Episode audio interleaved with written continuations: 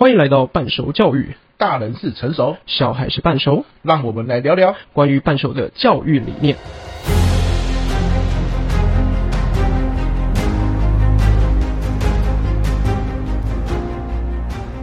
嗨，大家早安，又来到我们聊聊半熟教育的故事的时候了。今天又换到何轩拉主题，因为补习班嘛，总是有一些五花八门的小故事。跟他提出案例来跟大家分享。今天嘞要分享的案例嘞，是关于交友软体这件事情。这件事情其实是几年前嗯发生在这个补习班班内的事情。很多学生其实，在跟家长沟通状况下，都会说：“我来补习班哦，我来补习班上课哦，妈妈你放心，我进补习班哦。”可是实际上，他会两边报不同的讯息。他跟妈妈说来补习班，跟补习班说回家跟妈妈吃饭啊啊，很常发生的事。所以那个案例是什么呢？那个案例状况是一个国三的小女生，可能会考前吧，压力比较大，然后他就跟妈妈讲说来补习班念书，然后妈妈杀到补习班来找人。哦，结果妈妈杀进来的时候超级尴尬，找不到人了，我们也找不到人了。那后来这个孩子跑去哪里了？他跑去跟他在交友软体上面认识的对象吃饭。是一个人还是一群人，我不是很清楚。但是这件事情后来就一直延烧着出去，因为妈妈都跑到补习班了嘛，其他小朋友可能多多少少都会看到。后来造成的问题是什么？后来造成的问题是，这个孩子在学校慢慢被其他同学边缘化。交友软体呢，是一个呃很两极的存在，它可以让你增加认识不同的的朋友们，但同时。别人也可以对你去画很多不同的条条框框贴标签，同学们对他贴的标签就是：哇，这个女生很乱啊，都会跟其他人出去吃饭啊，或者去做什么啊，然后都没有好好念书啊，然后都是聊天聊到半夜啊，回到学校就睡觉啊，等等之类的。渐渐的，这个孩子在班上跟在学校所做的社交就越来越少，越来越少，越来越少，越来越少。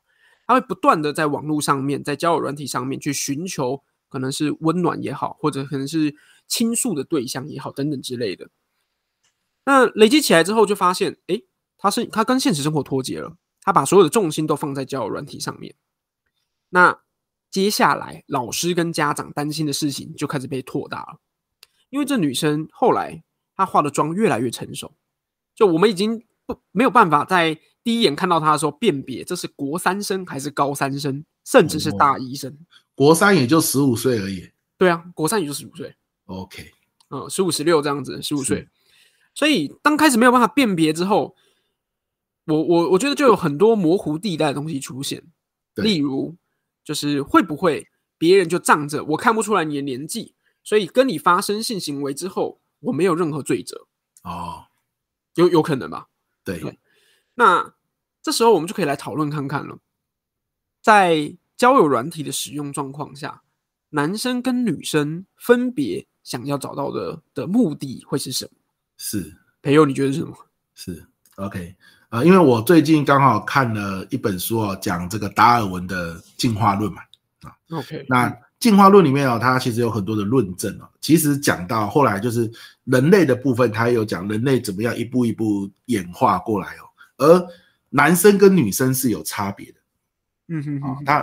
男生跟女生的差别是什么？就是你看哦，男生啊，他今天哦，假设啊，我们这个繁衍后代成功，其实我们付出的东西是很少的吧？我们说女生有卵子嘛，是女生的卵子是很大的哦，男生的精子是很小的。这个在生物上哦，男女比例一直是这样子，女生都是要付出比较大的代价，男生付出比较小，卵子很大，精子很小，卵子很少。好、哦，女生一出生，她的卵子数量是固定的，嗯，精子哇多了去了，对不对？嗯、而且你不够了，你还可以随时制造、嗯，这个我们在生物课上面都有学过。是，所以换句话说，在女生来说，因为她的这个付出的代价比较大，她就希望孩子生出来之后，嗯、孩子是能够长大的。嗯嗯嗯，所以她要找的是什么？可以陪伴我、保护我的人。对，我们，我们真的可以相信。女生在网络上真的是在纯聊天，嗯，啊、哦，她真的是需要找到一个聊得来的人，爱与归属的感觉是？爱与归属的感觉，然后再看有没有下一步。嗯、可是男生不是，因为男生他制造精子太方便了，成本太低廉了，而且数量太无限大了。嗯，他的目标很简单，我要尽可能多的把我的精子传播出去，对，尽可能多的繁衍下一代。反正，反正，哦，我又没有什么代价，我我制造精子超容易的。嗯对不对？好，那我们这个是先撇除掉文化或社会的因素，就是人类的原始本能是这个样子。嗯哼哼哼。所以你你去看很多网络上就看到，其实在交友的世界里面，很多低咖或是文章都有写嘛，到底女生为什么要来玩交友软体？她她真的动机真的真的是很多元哦。对，哦，可能是要抒发情绪，可能是要干嘛？可是男生玩交友软体的动机真的就简单多了。嗯，就是约炮，嗯，啊，就是约炮。我相信很高的比例应该会往这个方向，对，就是要不就约炮，要不就找一个可能想要走长久一点的伴。可是不管怎么样，可能会往对往这个方向前进。没错，这这不是什么啊，这个人品格有问题，不是，这就是原始本能。我我们也是生物之一嘛，所以你看达尔文的演化论，你你就会知道这件事情，啊，就会知道这件事情。尤其哦，人类很有趣哦，像在很多的像孔雀好了。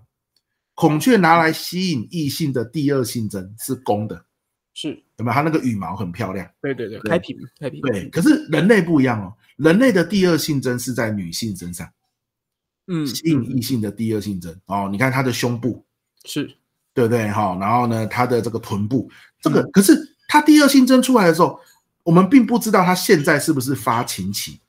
是，动物都有固定的发情期，所以发情期来了，男公的母的就交合。那公的就会很安心，反正发情期我去交合了，这个后代我就已经这个送到这个女生的体内，对不对？她的卵子里。可是人类没有哦，我们没有固定的，这个在演化上有突变哦。女生是不是发情期，你根本不知道，有些时候连女生自己都不知道她怀孕了。是是是，要靠验孕棒才知道。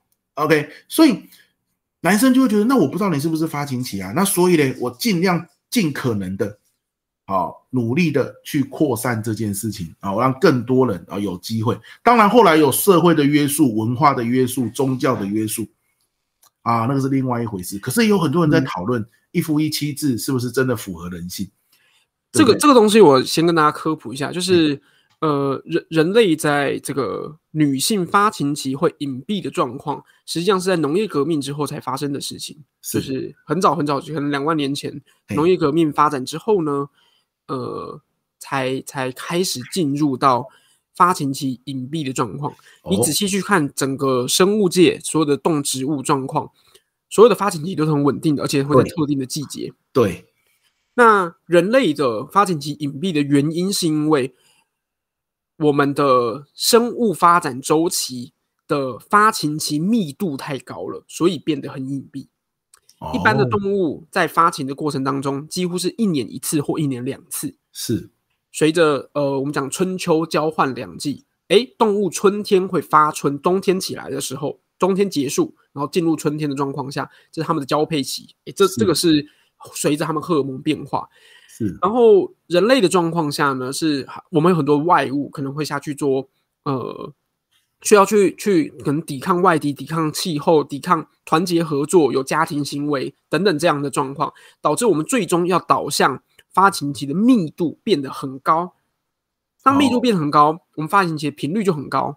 那发情期的频率就很高，你又不可能无时无刻去做这件事情的状况之下，它慢慢演化成发情期隐蔽的情况。哦，那实际上整个整个动物界里面，真正会享受性这件事情的。只有两种生物，一个是海豚，一个是人类。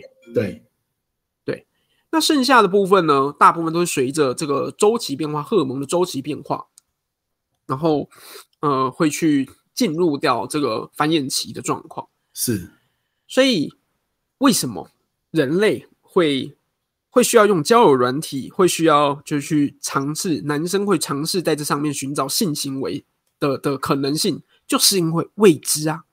对，就是因为不知道啊，所以拉回来，我们我们主题要讲的的东西是交友软体这件事情，其实对国高中生上面来说，我认为是危险的。嗯，你仔细下去看哦，大部分的交友软体应该是这样，就是你在填入这个可能年纪的时候，它我记没有错的话，应该要十八岁以上才会使才可以使用吧？嗯，就是在下载 App 的时候，应该是要十八岁以上可以使用。可是国高中生给你，怎么可能就是乖乖去填那个数字？没错。对不对？那个，因为他要他基本上他那个设计就是让你就是很方便了，你只是把那个年份改一下就好了。对对，他他也没有要你上传身份证。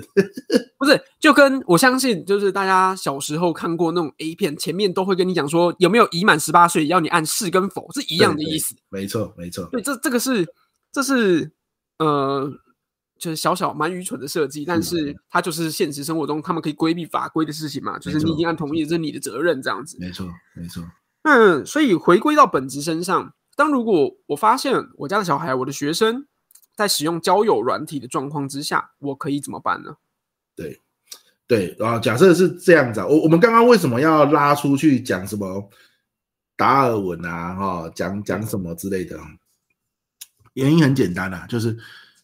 我们不要讲说什么，每一个人都有他的个性。我的孩子，他会说服你说，他可以在网络上找到纯友谊的人哦。尤其是我的孩子，如果是女生，我一定可以在网络上找到这个呃，这个专门想聊天的男生。我我要跟大家讲，就是很难，因为男性的本能。好，尤其我们讲的是交友软体，我们不是讲同事，还有什么，讲的是交友软体，它天生就是干嘛，让你在上面很及时的爱情，很速食的关系，对不对？男生基本上去交友软体哦，九成九九九，我们不能说没没有那个百分之零点零零零零一的圣人君子啊，九成九九九，原则上就是要满足他的生物的本能嘛。哦，他就是来约炮的。我们我们也在这个时代，我们也不会说约炮是错的。可是，如果我们是家长，我们的孩子还未成年，我们认为我们有保护他的责任的时候，不管你是男生还是女生哦，因为你也觉得你的孩子如果是男生，他有他的本能啊，他控制不住啊。要不然，孔子也不会说什么“君子有三戒”嘛，“少之时，血气未定，戒之在色”啊。嗯，对不对？日本人，而我们年轻的时候把持不住嘛，很躁动。说真的啦，你不要说少之时戒之在色啦，多少人五六十岁了也是没办法戒掉色，嗯，因为这是他生物的本能，这不是什么啊，后面学习什么啊，本能如此。嗯，那所以很多时候在这样的一个特殊情境催化底下，刚刚何轩说的不确定嘛，就多了一点点，有没有？浪漫的因素多了一点点刺激的因子。对，然后我又跟你约出来，就只有我们两个人，而且你愿意出来，很像是一个很大的暗示。是，那我是不是 motel 就给他准备下去了？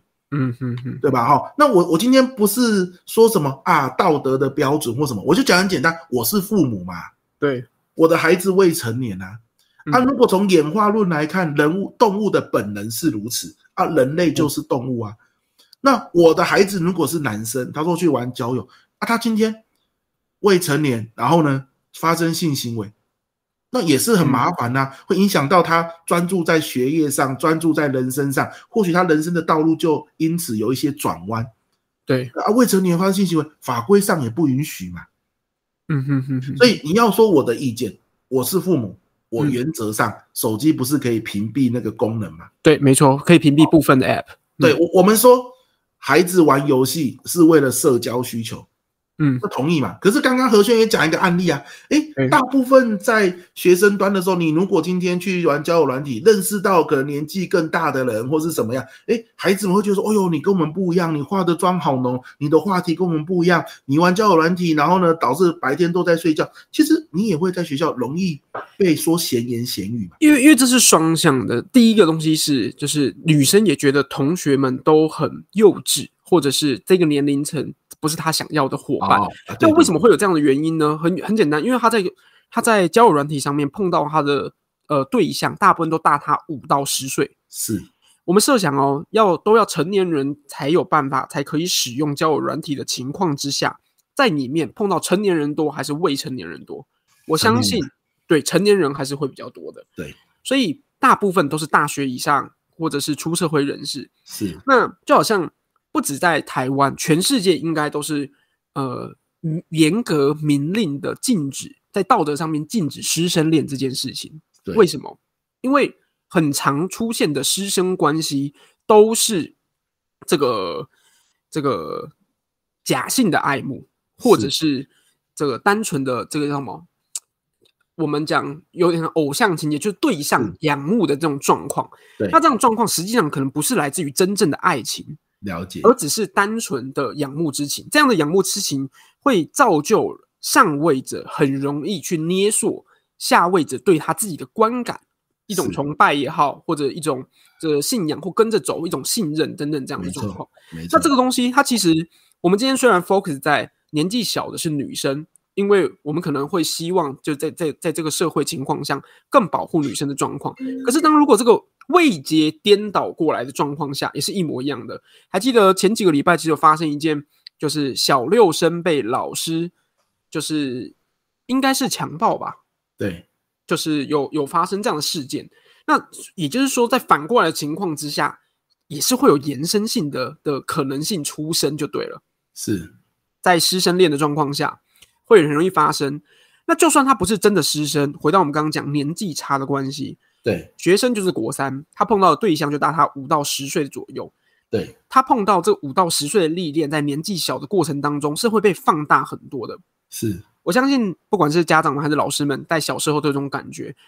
小三的国小三年级以下的，很喜欢撂绕那个小四、小五、小六的，对不对？就绕高年级的来，要帮你争一口气，要打架。然后小五小六的呢，就很喜欢绕国中生来，要帮你出一口气。国中生就喜欢绕高中生啊，高中生不会绕大学生，为什么？因为大学生只会绕赛啊啊！因为碰到这样的状况下，年纪越大之后，绕赛的比例会越高，就是因为这个年龄差会影响的变得比较小。好，所以他他认识这五到十岁的情况之下。会给予他很多很多的新的世界、新的世界观，他就自然而然他就觉得同才好无聊，同才都好幼稚哦，同才的生活不是我想要的生活，然后变得觉得外面的世界比较好，那他就会被引领着下去走，那会走到什么样我们不希望看到或不愿意发生的状况的比例就会变高。了解，对，了解。所以玩交友软体啊，第一个男女来说，反正男生就是有这个本能。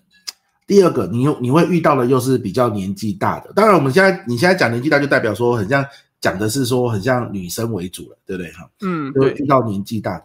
那年纪大的哦，你遇到之后，你会开始跟你的自己的生活圈比较格格不入，嗯，对吧？好啊，然后呢，你去找这个见面的时候，男性就是比较有这个本能的冲动。所以怎么看？我觉得啦，都是真的。我们要相信。我我这边是很认同法规说的，十八岁以前不要玩交友软体。我我们身为家长，如果有机会，可以各种方法让孩子不要接触到交友软体。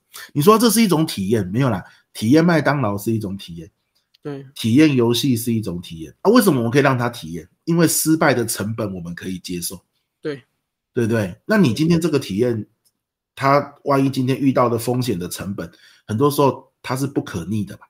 对，我们可能接受不起啊，所以在这种立场底下，我个人是，你问我说，家长面对这个情况怎么办？我就觉得，如果能够在手机的功能上设定，让他不能启动交友软体，对，我们就尽量这样子设定。如果学校发现，哎，有同学在玩交友软体啊，或者什么的，我们或者是说事前我们跟孩子的观念的培养啊，哦，跟老师之间达成的共识啊。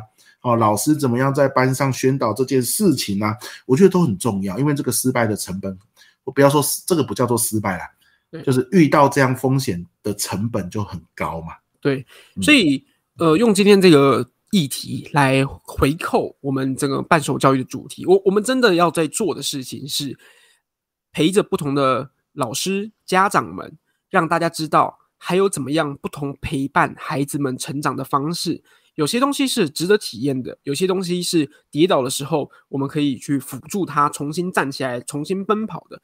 但有些体验的成本真的是过高了，就好像这不只是交友软体啊、性行为啊等等这些东西，十八岁以下会碰到，甚至毒品啊，嗯，或者是呃，我们平时会看到抽烟喝酒啊，像今年法规改了，抽烟要二十岁才能抽烟，是不是十八岁喽？我相信很多人还是不知道这件事情，是二十岁之后才可以抽烟。因此，在路边，如果你十八岁，你觉得自己成年了，你可以买烟了，然后你在路边抽烟的话，很抱歉，警察临检，你一样是会受罚的。了解。我们改天可以来聊一集，哎，毒品这件事情对这个国高中生生的冲击。你说九妹事件吗？哎哎啊，这可以深入的讨论一下。对对对对对。那所以回归到根本上来讲，就是我们在陪伴这些小孩成长，所以在陪伴的过程当中，有些体验的付出的成本代价会非常非常的高。这里就是一个呃很好的例子。今天的这个议题主要就是来警示一下大家，跟家长还有老师们提到有可能发生这些发生这些事情。那发生这件事情的状况下，我们提出了立场跟观点。如果我是家长，我们会禁止，我们会直接把 App 禁掉，没错，因为它就不是一个适合十八岁以下所使用的东西，没错。OK，那等它有更健全的辨识能力、辨别能力，然后对人有危机意识感，然后我们再来讨论这这些部分，没错。OK 的，嗯，好，好，嗯，那今天内容差不多到这里。那如果你还有什么样的不同的议题想要讨论，不管是多激进、多辛辣，或者你真的实物上碰到的，欢迎投稿，好不好？我们这边就是喜欢各种不一样的故事，去分享不同的观点。那最终我们会提出我们陪伴小孩的不同方式与模组。所以我是何轩，我是培佑，大家拜拜。拜拜。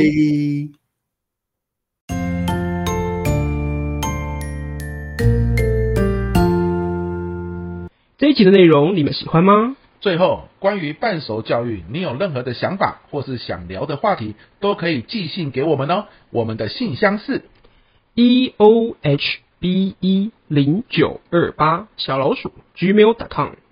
如果有任何业务合作的机会，也欢迎寄信给我们哦。大家拜拜。